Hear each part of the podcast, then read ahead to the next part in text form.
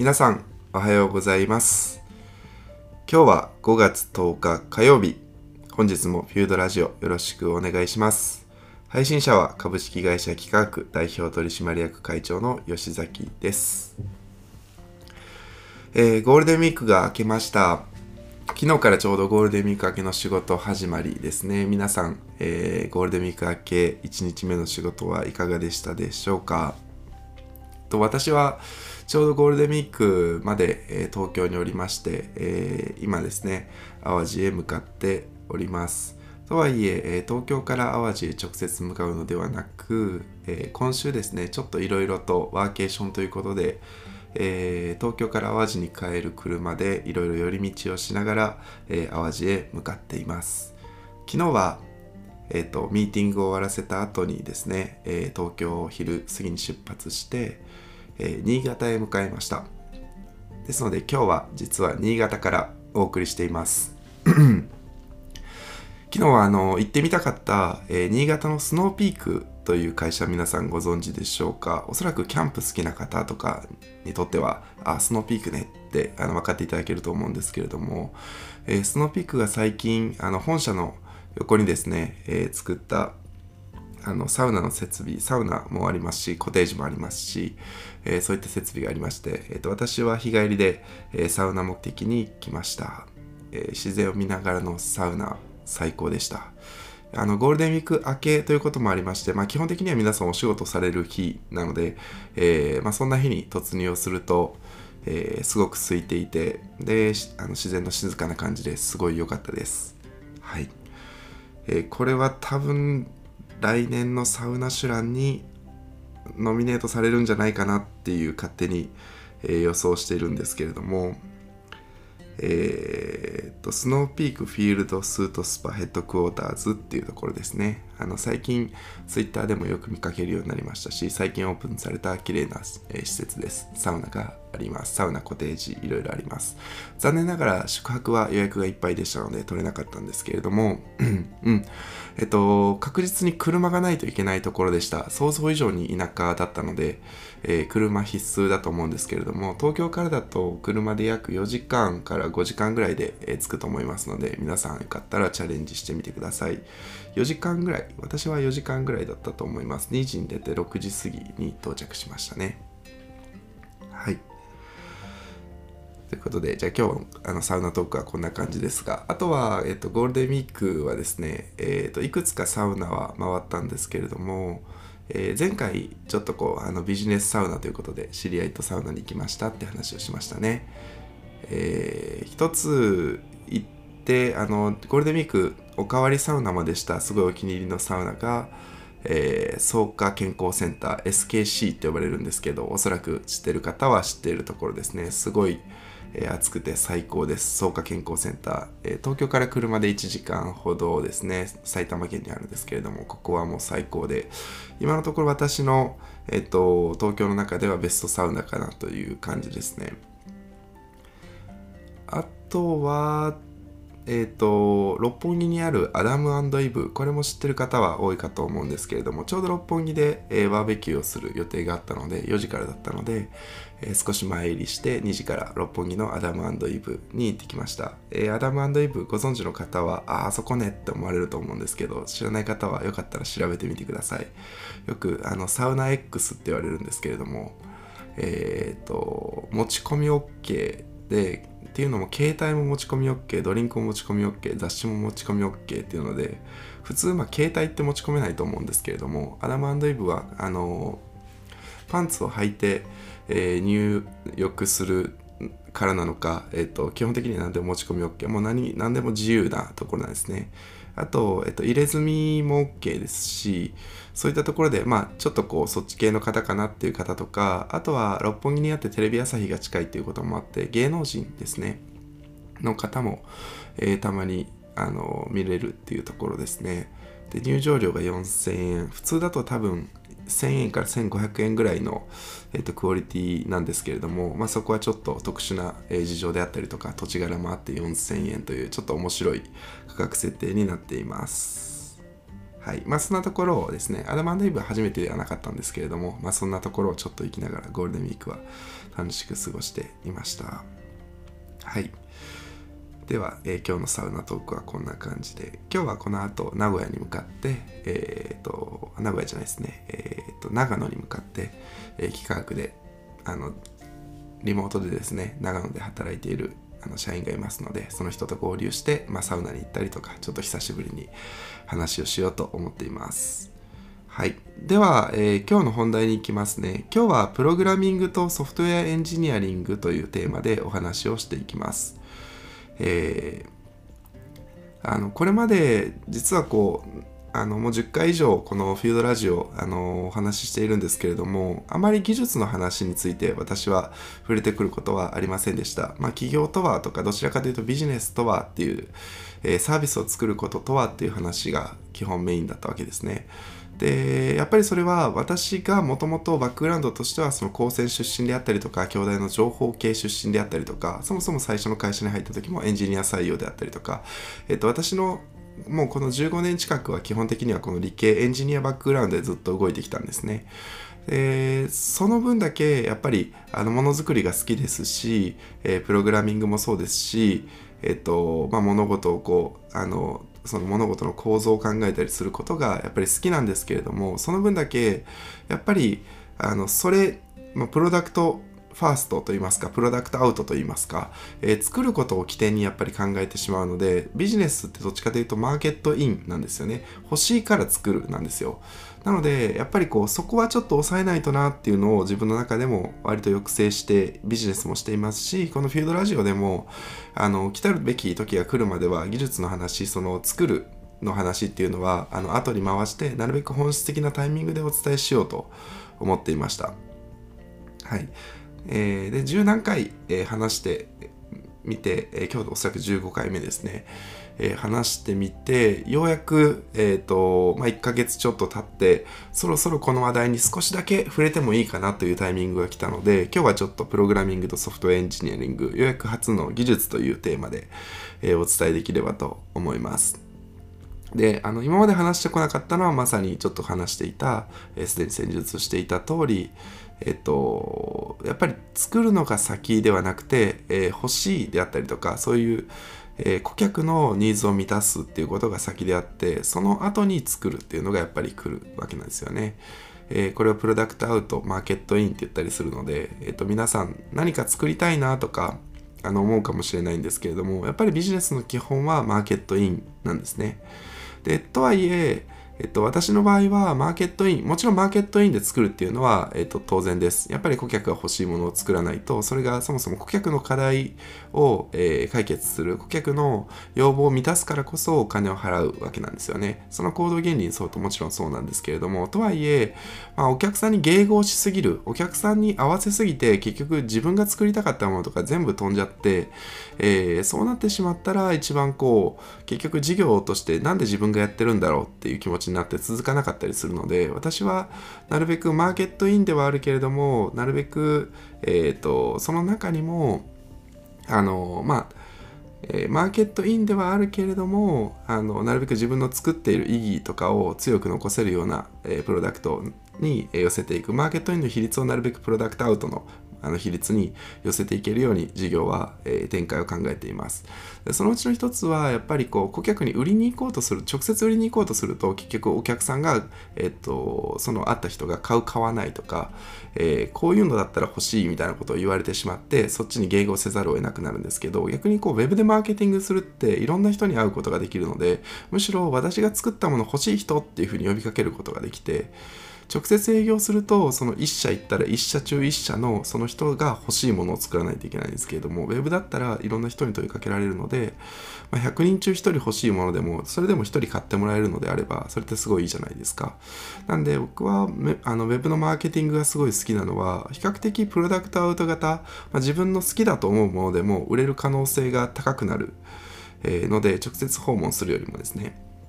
そういった意味でやっぱりこうウェブマーケティングすごい好きだなと思うのはそれは自分の作ったもの自分の本当に作りたかったなと思うものを売りやすくなるから。そういった意味で、えーとまあマーケットインであることはもちろん重要ではあるけれどもそれはマーケティングの仕方によって1分の11人に売って1人1人に売りに行って1人に売れるのかそれとも100人に売りに行って1人売れればいいのかみたいなその方法によってプロダクトアウト型でもちょっとこううまく売ることもできるのでこれはマーケティングによって解決ができるある程度。ただ100人に売って0人にしか売れない。これはちょっともうプロダクトアウトすぎるのでそれは NG なんですけれども、ま、そういった意味でプロダク、えーと、この辺りはまあえーと、マーケティングの、あのー、方法論を強化することによって私は割と作りたいものを売るっていうことに、まあ、成功しているわけではないんですけれども、まあ、そこはちょっとある程度、え、コントロールができているかなという気がしています。まあ、ちょっとこうメッセージ強めで出したりするんですね。で、こういう人には向いていませんとか、例えばフィードもそうだと思うんですけれども、フィードも、え、集客したりとか先行する上で、えこういう人には向いていませんよとか結構強めに言うんですよね。それはマーケティングの時点で自分の、えーとこの世界観に合わない人はなるべく外しておくっていうことで自分の作りたい世界観にちゃんと合う人に買ってもらうとか参加してもらうとかそういうところですね重点的に置いたりしていましたはいまあ、ちょっと話はそれましたが、えっと、基本的にはその今まで話してこなかった理由技術をあんまり話してこなかった理由っていうのはやっぱり、えー、プログラミングとっていうのはま作るっていう手段であってそれはこうあのマーケットインではあのない可能性があるからっていうところですね。ただし、えっと、じゃあマーケットインである程度こういう事業を作っていたらいいんじゃないかっていうふうに決まってきて、オペレーションもできるようになってきました。顧客の課題解決ができるようになってきましたっていう時には、じゃあ今度さらにスケールしていきましょうっていう時に、えー、まあ人を雇うのももちろん一つの選択肢なんですけれども、その時に、えー、技術を使ってある程度楽にしていく。特に一人社長の場合だと、あのー、一人雇うのってこう、一人その人に教えたりすることって結構大変なんですけれども、まあ簡単にこうツールを使ってちょっと自動化してみるっていうのぐらいだったらあの一人社長の仕事をですねあのだいぶ楽にしてくれるんじゃないかなっていうふうに思ったりしています。はい。結構ねあの人を育てるっていうのもあの大変だったりするので猫の手も借りたい時に猫の手は借りないって皆さん覚えておいてください。はい。じゃあえっとじゃあ、えっと、プログラミングとソフトウェアエンジニアリングですね。えっと、ちなみにじゃあ、えっと、プログラミングとソフトエンジニアリングってちょっと具体的な話は少し、えー、また後ほどお話しするとして、じゃあフィールドではどんな風に技術を学んでるのっていうところですね。えっと、フィールドでのちょあの学び方、How to のところとかをちょっと紹介したいんですけれども、フィードっていうのは、えー、for what you wanna do で、今は、えっと、まあ、for what you wanna do ですので、えー、とあのあのあなたがやりたいことのために、あなたが実現したいことのためにっていう、えー、メッセージを込めてそういう集団ですので、別に起業家だけに限定してるわけではないんですけれども、今第一弾として始めた、えー、プロジェクトが起業家育成だったりするので、まあ、今のところターゲットは起業家なんですね。まあ、起業家であったりとか、何でもあのこれから先はまた広くなるんですけれども、でその起業家がやっていくことは間違いなくあの新規事業を作っていく新しく事業を作っていくってことが、まあ、スタートラインになるわけですね。で、えっと、その時にえっとまずは新しい事業を作る時ってプログラミングって必要なのかって話なんですけれども新しく事業を作っていく時っていうのはやっぱりそのサービスをどういうサービスを作るのかとかえー、っていうのを考える思考するっていうことがまず必要でこれはまあシャープあの1からずっとお伝えしてきたことだと思うんですねじゃあその、えーと、サービスが出来上がっていろんな人にあの告知をしたい集客をしたいっていう時に、まあ、もちろん Facebook であったりとか Twitter っていう SNS を使ってそのグループに発信するっていうのも一つの手ですし例えば勉強会のサイトのコンパスであったりとかそういうところを使って発信するっていうことも、まあ、もちろん、えー、一つの選択肢としてあると思います。まあ、そんな風にまあいろんな媒体を使っていく。これはまあもうほとんどマークダウンって言われるマークアップ言語、もしくは、え、ー、とまあワード、ワードみたいなもんなんですけど、まあ、ワードというか、まあ、本当は HTML の、えーと、用途を限定したものなんですけれども、まあ、マークダウンっていう言語が書ければ、ほとんど多くのサイトで問題なく書けるんじゃないかなと思います。とか、まあ、普通に文章として、えっ、ー、と、まあ、ワードを書くように文章を書ければ、えっ、ー、と、今の Web のアプリケーション、ウェブサービスの中でそういう情報発信ができると思います。でそれにプラスアルファして、ただやっぱり自分自身のサービスのなぜこういう風にしているのかとか、最終的に集客した中で、えマネタイズまで持っていきたいってなった時には、えー、まあ、EC サイト、何か物を売りたい、えー、と小物を売りたいってていうのだったら、例えばベースっていうのがあるじゃないですか。ああいう EC サイトに登録して、えー、物を売る方が圧倒的に早いと思います。ただし、もう少し、えーと独自のサービスであったりとか、そういうことをあの作っていくのであれば、えー、それぞれランディングページと言われる LP を作った方がいいんですね。で、LP を作る方法にもいくつか種類がありまして、えっと、1つ目はもう簡単に、えっと、ウェブサイトを立ち上げて、そこの情報だけ編集しちゃうっていうのであれば、一番簡単なのは、えっと、ペライチとか、そういうサービスを使って、えっと、最初のテンプレートテーマがあると思うのでそこにこう自分の欲しい自分の入れたい言葉だけを入れて、えー、と編集してでそれでウェブサイトをオープンしちゃうっていうのが一番簡単だと思います。はい。ペラペラ1とかあとスタジオですかね。とかも、えー、とデザイン系なんですけれどもあの簡単にできると思います。でそういうふうにあの作るランディングページを作るっていうのも一つありです。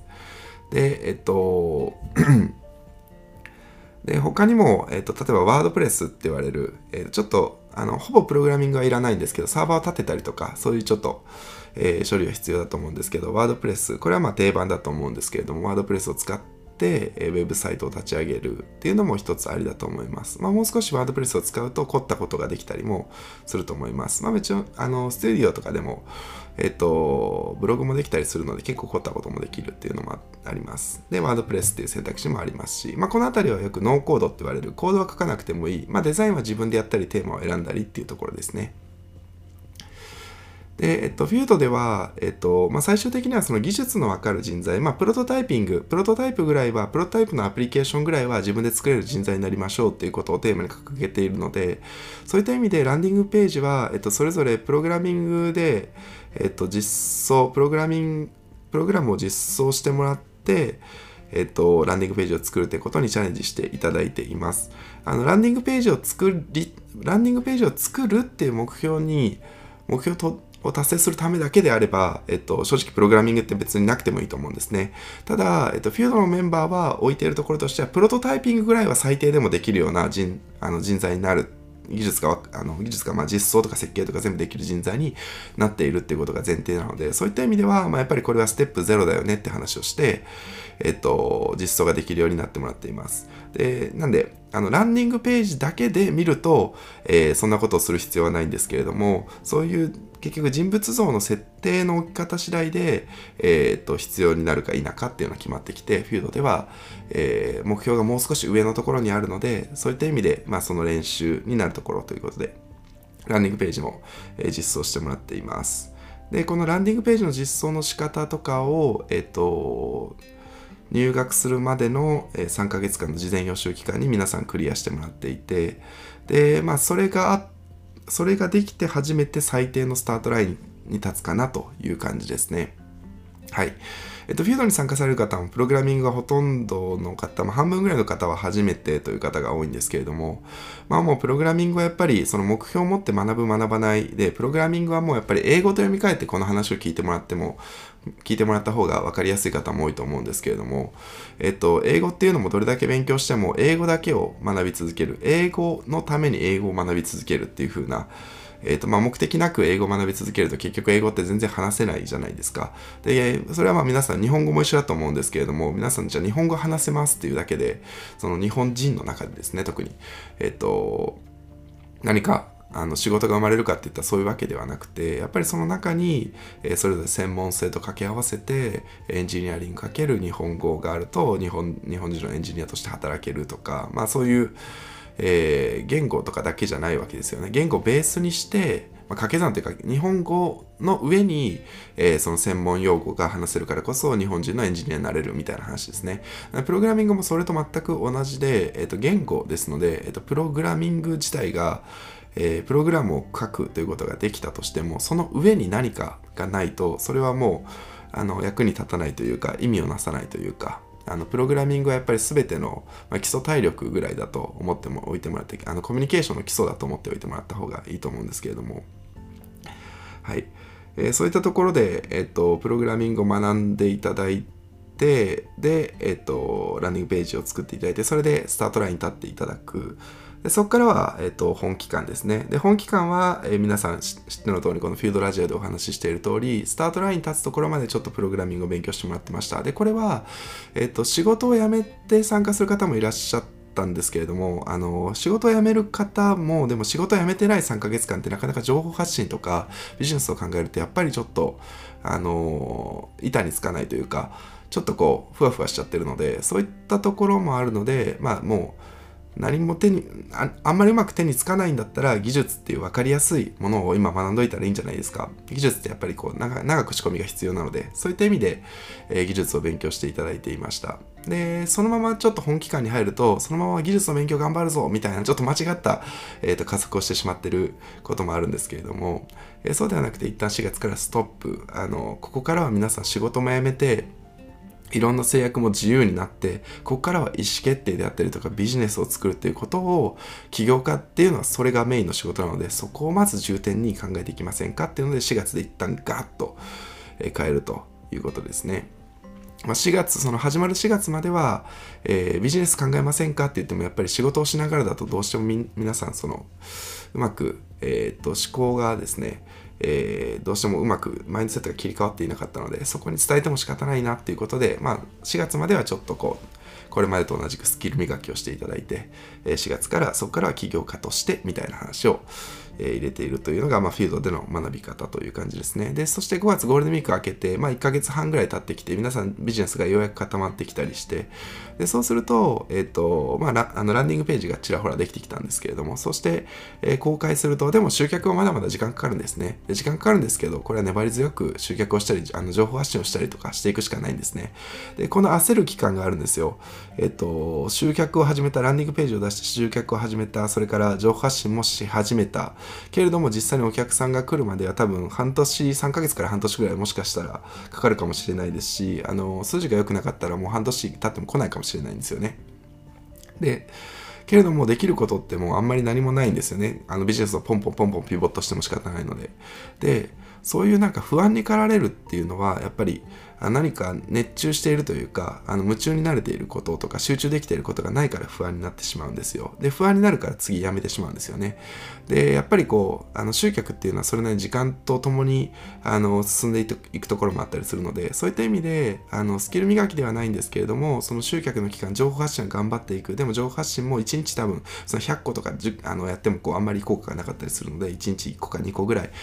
あの密な情報発信をしてもらってその残りの時間で空いたところで、えーあの不安を紛らわせるために次のアプリケーションを作るための仕込みとして技術を学んでもらう。そんな使い方を1年間でしていただけたらいいのではないかなと思ってます。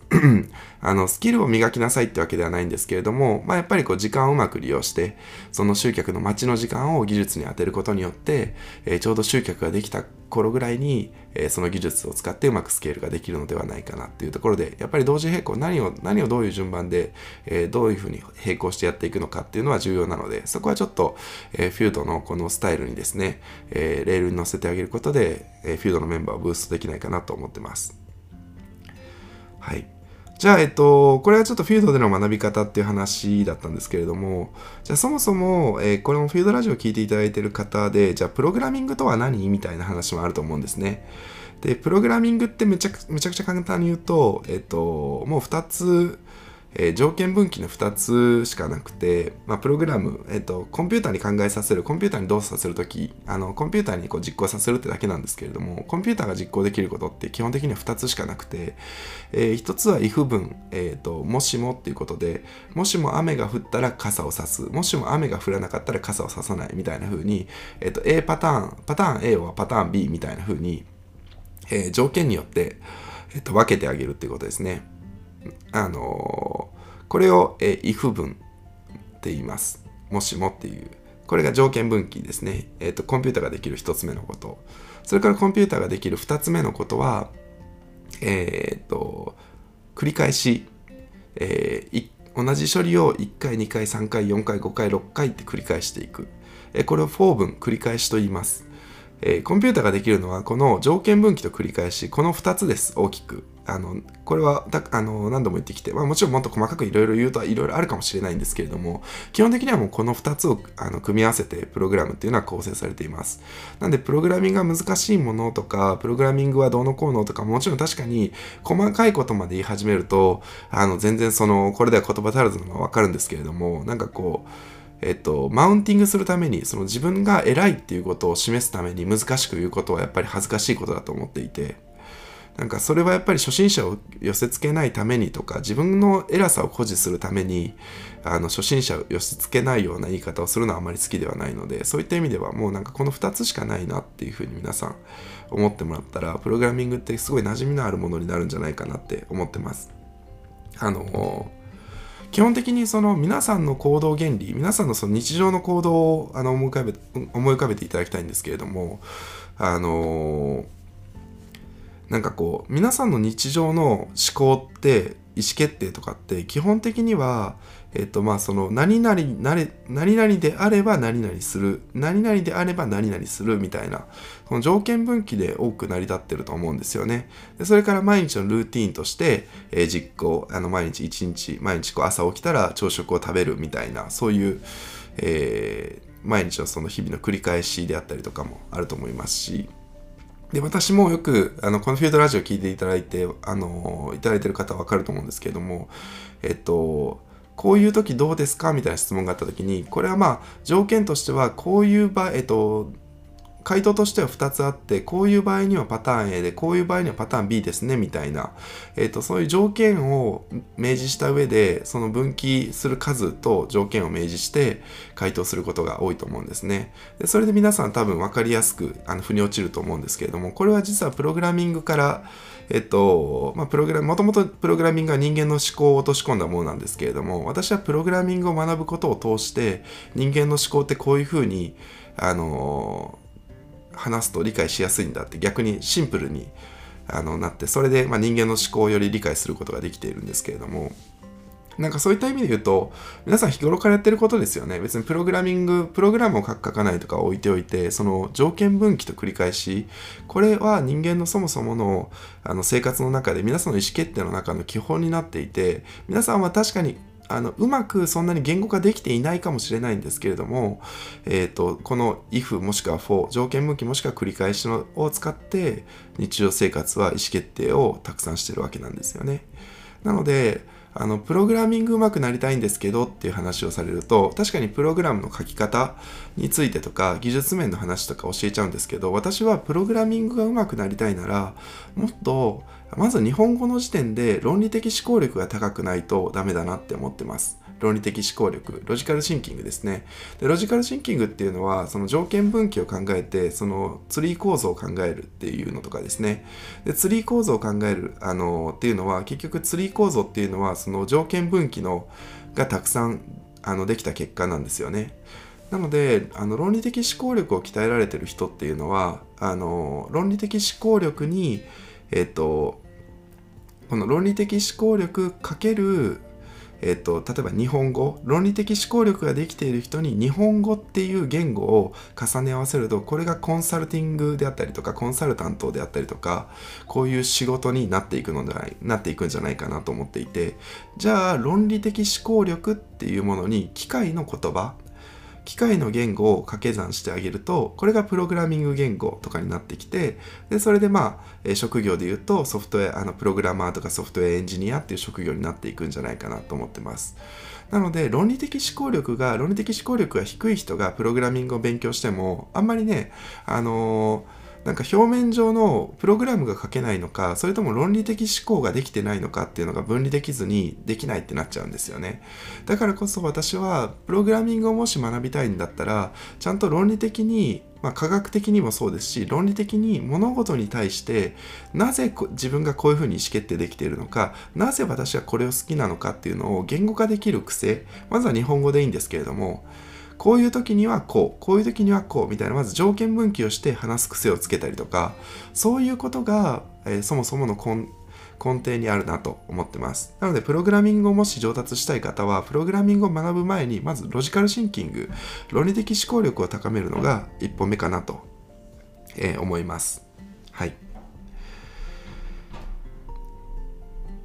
で、えっと、論理的思考力が高まってくると、じゃあその後ですね、ビジネスを作っていった時に、えビジネスでこれはこういうステップでこういうステップでこういうステップだよね、みたいな風に、えー、それはまあ、プログラミング問わず、あのビジネスの会議してると、えっと、それってこう、あの経営会議とか、あと新規事業の会議とかっていうのは別に全部日本語で、えー、それでこういう風にやっていきましょうみたいな。で、それで図を書いて、こういうステップでこういうステップでこういうステップで、で、このオペレーションでやっていきましょうみたいな話になってくるわけですよね。で、それを、えっと、そのステップは最初はあの人力で、えっと、オペレーションクリアしていくと思うんですけれども、ただ人力でも何気なくこれがなんかそう言われたからじゃなくて、えっと、温度が26度になったから、えー、まあ、温度が20、30度になったから温度を下げるとか、えー、何々だから上げるとか、なんか何でもいいんですけれども、やっぱりその人の中では何気なくじゃなくて、なんとなくじゃなくて、何か条件の敷地であったりとか、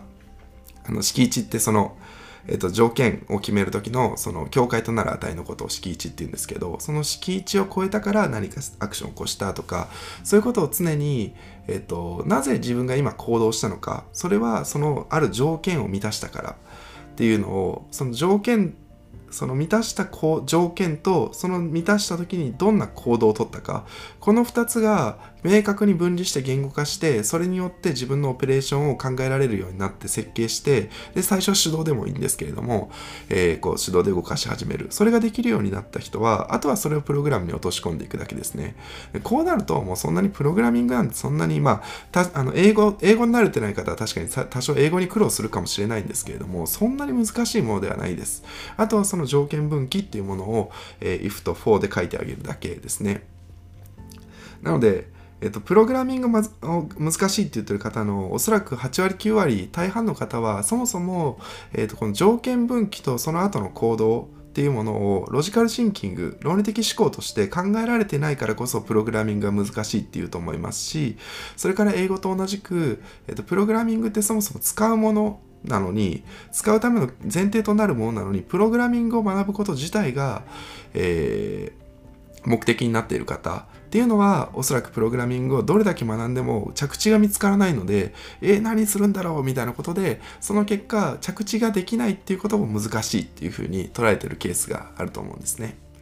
でまああの英語英語のなんかこうスペルで書くの難しいって言ってる人はごめんなさい。論外です。それは単純に勉強すればいいだけの話なのでもうこれは暗記の項目とほとんど一緒なのでそのぐらいはやっぱりクリアするべきだと思いますしそのぐらいで値を上げるんだったらプログラミングは多分その人にとって学ぶ価値がないことだと思うのでそれはやめた方がいいと思います。あの新しいことを学ぶっていうのは当然なんですけど努力が必要でむしろじゃあ努力がいらないのであればそんなのはあの学ばない人が大半でみんなやっぱり市場価値を高めたりとか自分の自由度を高めたくて学ぶわけなんですよね。でその学びに対してコストを惜しむっていうのはそれは多分その2つあって、えっと、その達成すべき目標が明確ではなかったりするのでコストが高く感じてしまうのかそれとも学ぶということが嫌だというただのわがままであって市場価値を高めたいって言いながら学ばないっていうただの、まあ、これはこう怠惰だと思うんですけれども怠惰を肯定したいのであればそれはもう学びの資格はないなと思っています。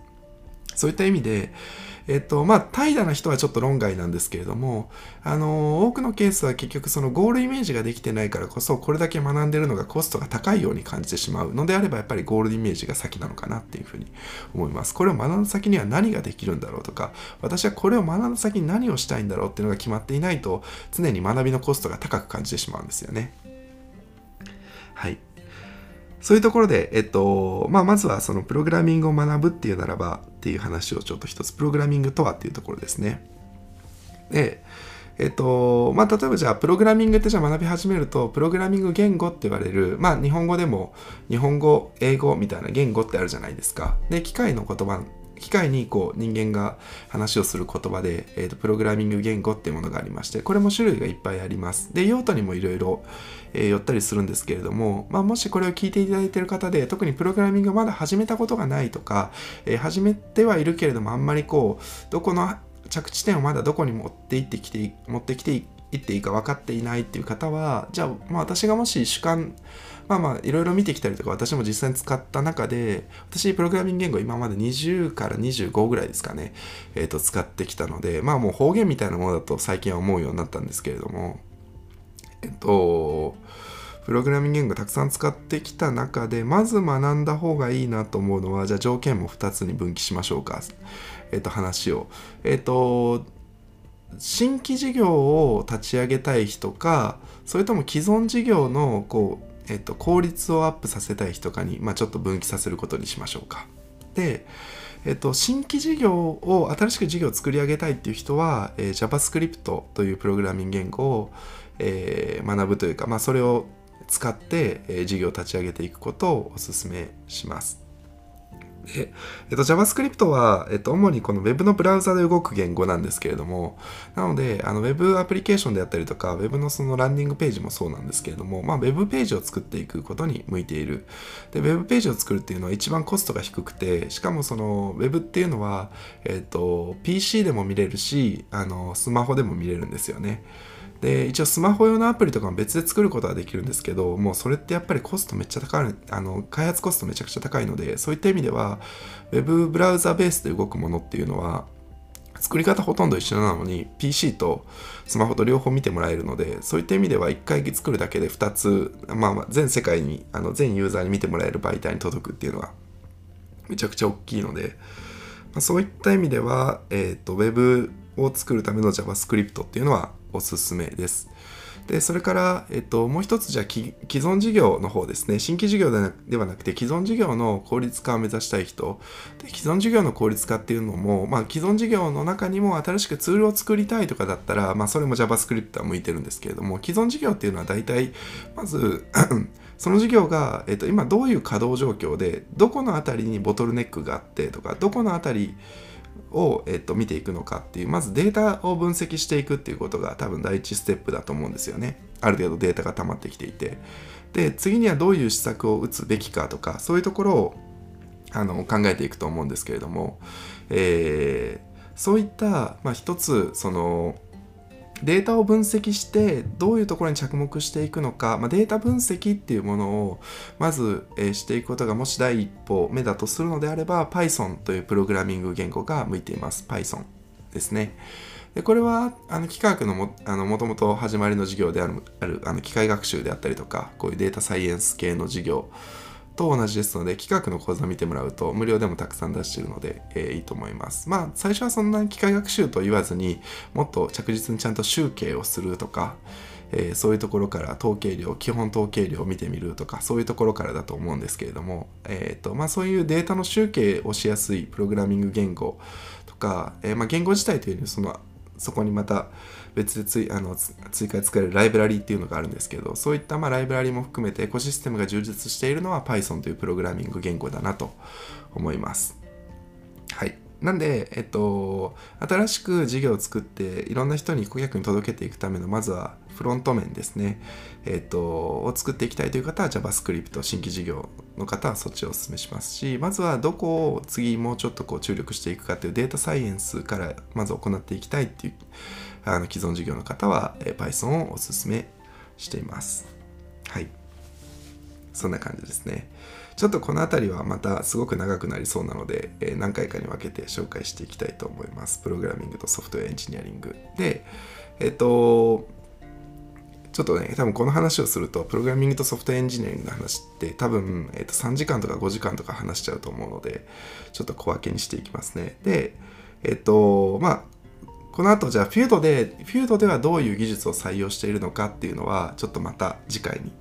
あのお預けにしたいと思いますが、フィードでは、えーと、新規事業向けですので JavaScript っていうものをベースに作っているんですけれども、それ以外にも Web を作るには、まあ、HTML、えー、骨格を作る HTML、それから装飾をする CSS っていうのがあったりするんですね。でもその中にもさらに今時だったらこういう風にするよとかちょっとそういう話は、えー、また次回にあのお話ししたいと思いますがまあ今日はですねまずはプログラミングえプログラミングとソフトエンジニアリングという話の、えー、始まりとして、えー、まずはなぜ、えっ、ー、とまあなぜプログラミングの話を、まあ、技術の話はあまりこれまでしてこなかったのかとか、フィードでは、え、どんな風に学んでもらっているのかとか、えっ、と、それから、まあ、プログラミングっていうのは結局どういうことなのか、まあ、結局論理的思考力がベースですよねって話であったりとかでそもそもオペレーション再現するものである以上、まあ、まずはオペレーションができてないのに、えーと、プログラミング学んでも仕方ないよねっていうまあそもそも、まあ、今日はちょっとこう前提となる話が多かったと思います。それからプログラミング言語もし、えーと、選ぶのであればえー、新規事業のケースは JavaScript いかがでしょうか、えー、既存事業の、えデータを解析していきたいようなデータ分析をしていきたいようなケースであれば Python というプログラミング言語はいかがでしょうかという話をしました。はい。では、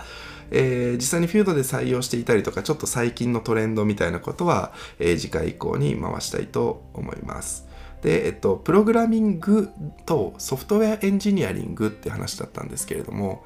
あの私はプログラミングを教えるということはあまり好きではなかったりします。で、えっと、ソフトウェアエンジニアリングっていうのは何かというとえー、これはちょっと理系の話理系っぽいちょっと言い方になってしまうんですけれどもプログラミングを時間で積分したものがソフトウェアエンジニアリングであるっていうふうに言われてます。まちょっと時間で積分するっていう言い方がちょっと難しいと思うんですけど、えプログラミングっていうのはアプリケーションを作ることができます。なんですけれどもなんでプログラミングっていうものを学べばとりあえずひとときのアプリケーションを作ることはできる。けれどもやっぱりあの皆さんに使ってもらうアプリケーションっていうのはその1日だけ使ってもらうとかその日だけデモで使ってもらうとかではなくてやっぱりあのー、1年とか5年とか10年とか長い期間使ってもらう必要があるじゃないですか。そういった長い期間っていうのをこの時間を長く取る。これを時間で積分するっていうんですけれども。で、まあ、言えば簡単に言うと寿命を持つってことですよね。その1日で終わる短い寿命ではなくて長く寿命を持つっていうことを考えると、なんかとりあえず作るじゃなくて、次、次も機能追加しやすいようにどうしていったらいいのかとか、チームで開発しやすいようにどういう取り決めをしていったらいいのかとか、なんかこういうことまで考えてあのいかないといけなくなるわけなんですよね。で、でもやっぱりこういうことまで考えられるからこそ一流のちゃんと一級の製品なんですよね。でなんかこうやっぱりプログラミング勉強してる人はプログラミングプログラミングプログラミングって言ってなんかプログラミングを学べば人生が変わるとか言ってるんですけどいや全然そうじゃなくてなんかまあ確かに変わるきっかけにはなるかもしれないんですけど私としては皆さんにはやっぱりソフトウェアエンジニアリングを勉強してほしいなと思っていてちゃんと寿命を持ってお客さんに長い時間ちゃんと提供できる製品を作っていく力をつけてほしい。そして定期的にきれいにちゃんと機能追加アップデートが頻繁にしてアップデートを頻繁にしてもあのバグが出ないようにとかユーザビリティを失わないようにとかそうするためにはどうしていったらいいのか。そう考えるともうとりあえず作るとかじゃなくてやっぱり工学なんですよね。設計がしっかりしていてその上で作っていく工学エンジニアリング。やっぱり家もそうじゃないですか。設計図な設計図を一切作らずに大工さんがじゃあとりあえず今からこの辺で適当に作ってきますねって言われた家なんて誰も住みたくないじゃないですか。皆さん新幹線とか飛行機とかそういうのをなんかこうなんとなくなんですけど多分こんな感じで羽作っといたら飛びそうな気がするんでとかいうの絶対に乗りたくないじゃないですか。こういうのってしっかり設計図があってそしてそれが物理法則であったりとかそういう、えー、まあ設計設計上問題がなくあの安全性が問題なく設計されていてそして、えー、その上でさらに耐久テストがされていてそしてその上で皆さんのお手元に届くさらには、まあ、もし壊れた時には何年間は保証しますとかこういう時にはこうしてくださいねとかそういうものまであの作られていて初めて製品として安心して皆さん使えるわけじゃないですか。でやっぱりそれは当然こうあの家とか、えーと車飛行機あの新幹線飛行機だと当然分かりやすいんですけれどもやっぱりプロあのソフトウェアですね、えー、まあ、皆さんが Web ブラウザであったりとかアプリとかで使っているものっていうのはそれほど確かに、えーと、身体にですねあの生死に関わるようなシチュエーションは少ないからこそ少し許してもらえるとは思うんですけれどもとはいえやっぱりこうたくさんの人に使ってもらっていて不具合があったりするとやっぱりブーイングも出るわけじゃないですか。そういった意味でちゃんと作り込まれていない製品と作り込まれている製品とかちゃんとそれを高額だと思ってエンジニアリングだと思って設計をしている人かしていない人か作る差は大きく出てくるわけなんですよ。ね。そういった意味で、まやっぱりどこまでちゃんと設計っていうものであったりとか思想であったりとかそういうところに精通しているか否かでこれもちゃんと一つの立派なプロダクト製品ですのでそこまで理解していることが私は、まあ、これからデジタルにものを作っていくっていうことが中心になっていく社会の中では重要でありそういった意味ではプログラミングっていうのは短い寿命を持った実装の話をしているので私はプログラミングとか、えっと、プログラミングの駆け出しの方みたいななんかこうそういったフレーズあんまり好きではなくて、まあ、あのやっぱり私は、まあ、こう皆さんにはいい製品を作っていただきたい。以上はソフトウェアエンジニアリングを皆さんに学んでほしいなって思って私はソフトウェアエンジニアリングという言葉を、え普及していきたいですしその寿命を持つプロダクトの作り方っていうのを、えフィールドのメンバー含めて、え伝えていきたいなと思っています。まあ、この辺りのじゃあ寿命を持つためにはどういうことを考慮しないといけないのかっていうのをまた、え次回以降ですね、えお話ししていきたいと思います。はい。今日はまあそういった、えー、プログラミングとは何かみたいなちょっと軽めの導入と、えー、それから最終的に話していきたいソフトウェアエンジニアリングとプログラミングの違いについて少し、えー、軽く触れましたので、また次回以降もですね、えこの辺り詳しくお話しできることを楽しみにしています。はい。じゃあ、えっと、今日のテーマはまずひとまずここまでにしまして、えー、今日もですね、フィードラジオのポッドキャストから1問、えー、質問を受け付けたいと思います。そうですね、えー、今日はどうしましょうか。では、えっ、と、今日はちょっと簡単にいきますね。えっ、と、ラジオネームさすらいの馬乗りさん。えー、件名は精神力の鍛え方。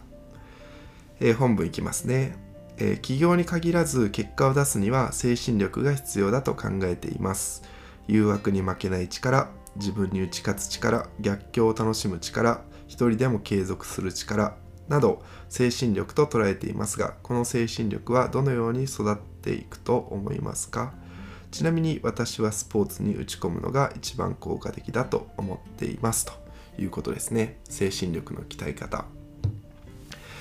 そうですね。うんまあ私そんなに精神的に強いタイプではないとは思うんですけれどもうんそうですね。あのスポーツが続く方っていうのはあのすごいすごいなって尊敬してます。私は中学校までしかスポーツやってなかったので。どうなんですかね。なんかこう逆説的なんですけど精神力が強いからスポーツが続くのかなってスポーツをやめた側の人間からするとすごい思うんですよね。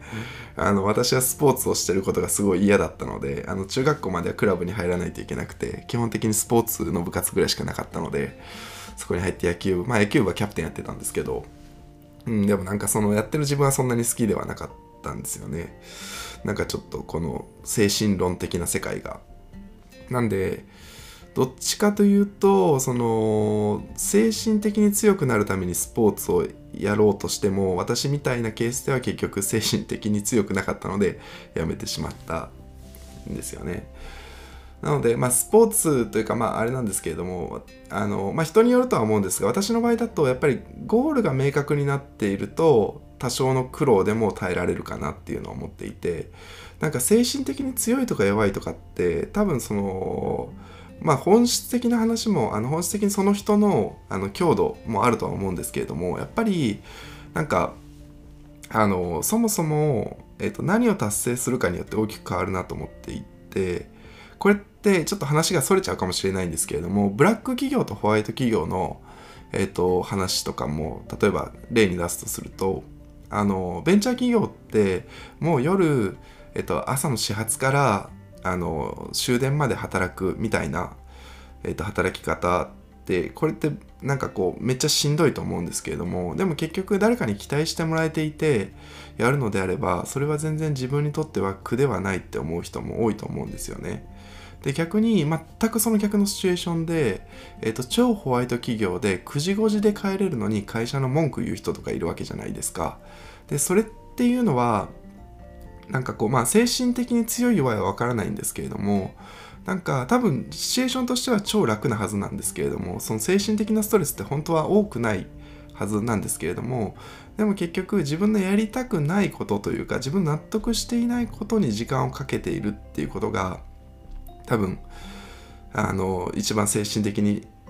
なんかこう文句を言ってしまう理由なのかなと思っていてそういった意味で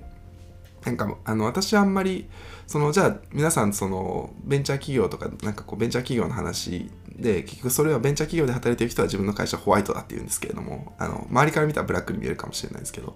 そういった意味でなんか私は精神的に強いか弱いかってあんまり関係はあの鍛える必要はないかなとは思っていてなんかこうどちらかというとちゃんと自分のあの身の丈に合った仕事というかあの私の場合はそういった意味では研究室でハードに研究したりとかは全然あの精神的にそんなに強くないと思うんですけどただそれは自分のやりたいことだったので全然 OK だったりとか1社目のベンチャー企業で働いた時も新卒で働いた時も、えー、最初の1ヶ月ぐらいはもうほとんど仕事休まずにずっと働いてました。まあそれは自分がやりたくてずっとやってたのでゴールデンウィークも休まなかったのを覚えてますねほとんど。なんかそれはでもやっぱりやりたくてずっとやってたんですよね。でむしろ相手から止められるぐらい会社から止められるぐらいだったんですけれども。でもそれは全然自分でやりたいことなんでやらせてくださいって言ってむしろこの今止まっちゃうことの方がストレスなんでみたいな。っていうところでやっぱりその自分のやりたいにちゃんとフォーカスを当てて自分のやりたいを正直に伝えてでそこにあのー、打ち込めるのであれば多少体力が削られても全然それはなんかこう精神的に健全な状態を保てるんじゃないかなと思っていて逆にその人間関係とかですねあの嫌いな人と一緒に働くとかそういうことをするともう一気に疲弊しちゃうので私の場合は。そういうところからはもうなるべく避けるようにしたりしてますね。そういった意味で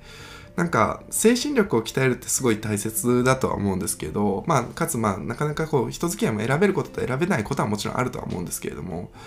うん、なんかこれ回答になってるか全然わからないんですが、えっと、精神力は確かに必要だとは思います。まあ耐えるとかはあのある程度大切だと思うんですけど結局何かを達成するために耐えてると思えばその自分の高い目標これを成し遂げたいんだと思う達成のためにもし耐えてるんだったらえー、全然我慢できるけれどもなんかあんまりゴールも見えない中でとりあえず耐えさせられるとかだったら、まあ、お給料のために耐えてるみたいなだったら僕はあの私はすぐに精神的に壊れてしまうかなっていう気がするのでそういった意味でなんか2つかなと思います。え1つ目は、えーと、自分が今何を達成しているためにあのこの状況にあるんだろうっていう目標を、まあ、明確にするこれプログラミングの話もありましたよね。ででもう一つはじゃあその How の方でじゃあ今それを自分が本当にやりたいことができているのかにちゃんとフォーカスが当たっている場所にいらあのいるかどうかですね。なるべくその自分がやりたいことをできていると思う環境にあのそこにいればあのそれはそもそも精神的にすごく健全にどれだけ体力的にハードでも大丈夫だと思いますし、まあ、ちょっとそれがやっぱり会社の中で一社員として働くってなかなか、えー、常にあのこう難しいことがあると思うんですけどそういう時には例えば会社のミッションの達成のためであれば耐えられるとかですね。なんで私が会社のミッションを強く言ってるのは、あの私自身もやりたくない仕事とかやりたくない人付き合いとかもあるとは思うんですけど、それもまあ会社のミッション達成のためだったらって思うとちょっと気が楽になるんですよね。なんであんまり会社のミッションにも共感してないし、あのその会社の中の人付き合いが最悪っていうんだったら、ちょっとこれはきついですね。まあ選べる、選べないはあるんですけれども、まあ、そういったもうちょっと2つとも満たさないのであればできればあの会社のミッションに共感してとか逆に言うと会社のミッションはまあちょっとまああんまりよくわからないけれども人はすごくいいとかそういう環境を選ぶ方がいいかなっていうのは思いますね。はいまあ、あとはライフステージによっても変わるとは思うので。そういった意味でなんかこう打ち込むとかも大切なんですけど私は精神力あんまり鍛えるっていうタイプではないです。ただまあストレスを発散するというか、まあ、ストレスをちょっとあの悩み事を忘れるために、えー、サウナに行ったりとかあのそういうストレス発散といいますかストレスを忘れるための方法っていうのはあったりするのでなんか精神的にに強くないと精神を鍛えないといけないかと言われると、えー、私はあんまり根性論タイプ精神論タイプではないのでなんかこう回答はないんですけれどもあのはい道筋としてはちょっと、えー、提示できたのではないかなと思います。だなんかこうちょっとあの回答としてずれたかもしれないんですけれどもはい。そんな感じで、えー、さすらいの馬乗りさん。まあさすらいの馬乗りさんっていう名前の時点でちょっとこう多分馬術ですね、えー、馬に乗ってる方だと思うんですけれども。まあ、そういったただあの自分が好きなスポーツであったりとかサウナであったりとかなんかそういうのを筋トレであったりとかちょうど後輩と、えー、話してたんですけど筋トレもやっぱりこう無になれるのですごいいいですよとかいう話をしていてそういうあの時間を見つけて自分の時間を取るっていうのはすごいおすすめなので皆さんぜひ好きなものにチャレンジしてみてください。私がサウナにはまったのはサウナ自体がまあ好きっていうのもえー好きになったっていうのもあるんですけれどもあの東京で過ごしていてやっぱり東京って何でもあるように見えて自分から一歩踏み出さないとあんまりなく何もなくて家の中に閉じこもっちゃうんですよね。ネットフリックス見ちゃったりとか。でなんか家賃は高い割になんかあんまり普通だなーって思っててそんなに楽しくなかったんですよ東京が。で私そんなにこうパリピでもないのでそんな六本木に出てクラブに行くみたいなことも送らないそんな人生も送らないですしそんな中でなんか東京にいてそのサウナだ東京っていっぱいサウナいいサウナがあるのでなんかそういう観光がいっぱいできるっていうのを分かってなんかそれがすごい嬉しかったんですよね。あまり私観光も好きじゃないのでそのなんかこうお寺巡ったりとかそういうのもあんまりなんかこうしっくりこなくてパッと見たらまあなんか写真と一緒じゃんって思っちゃうタイプなのでなんかだったんですけどそういったなんか体験もできてあの都内で近場でこうぐるぐる回れて土日にいっぱい行けてとか仕事終わりにいっぱい行けるような観光スポットがもう無限に見つかるっていうそういうコンテンツが見つかったっていうのがサウナが一番好きになった理由ですね。なので皆さんも趣味ですね。ぜひあのー見つけてみていたいかがあの見つけてみていただいてはいかがでしょうかと。いうことで。はい。回答にはなってないかもしれないんですけれども今日はちょっとこんな感じのゆるふわな、えーゴールにさせてくださいはいさすらいの馬のりさんありがとうございましたでは、えっと、今日はですね、えっと、プログラミングとソフトウェアエンジニアリングというテーマで、まずは、まあ、その1ですね、えーお話ししました。またこれ以降もですね、えっと、あの、小出しにして、この話をしていければと思いますので、皆さん楽しみにしていてください。それでは、え今日もフュードラジオにお付き合いいただきまして、誠にありがとうございました。皆さん、今日も一日良い時間をお過ごしください。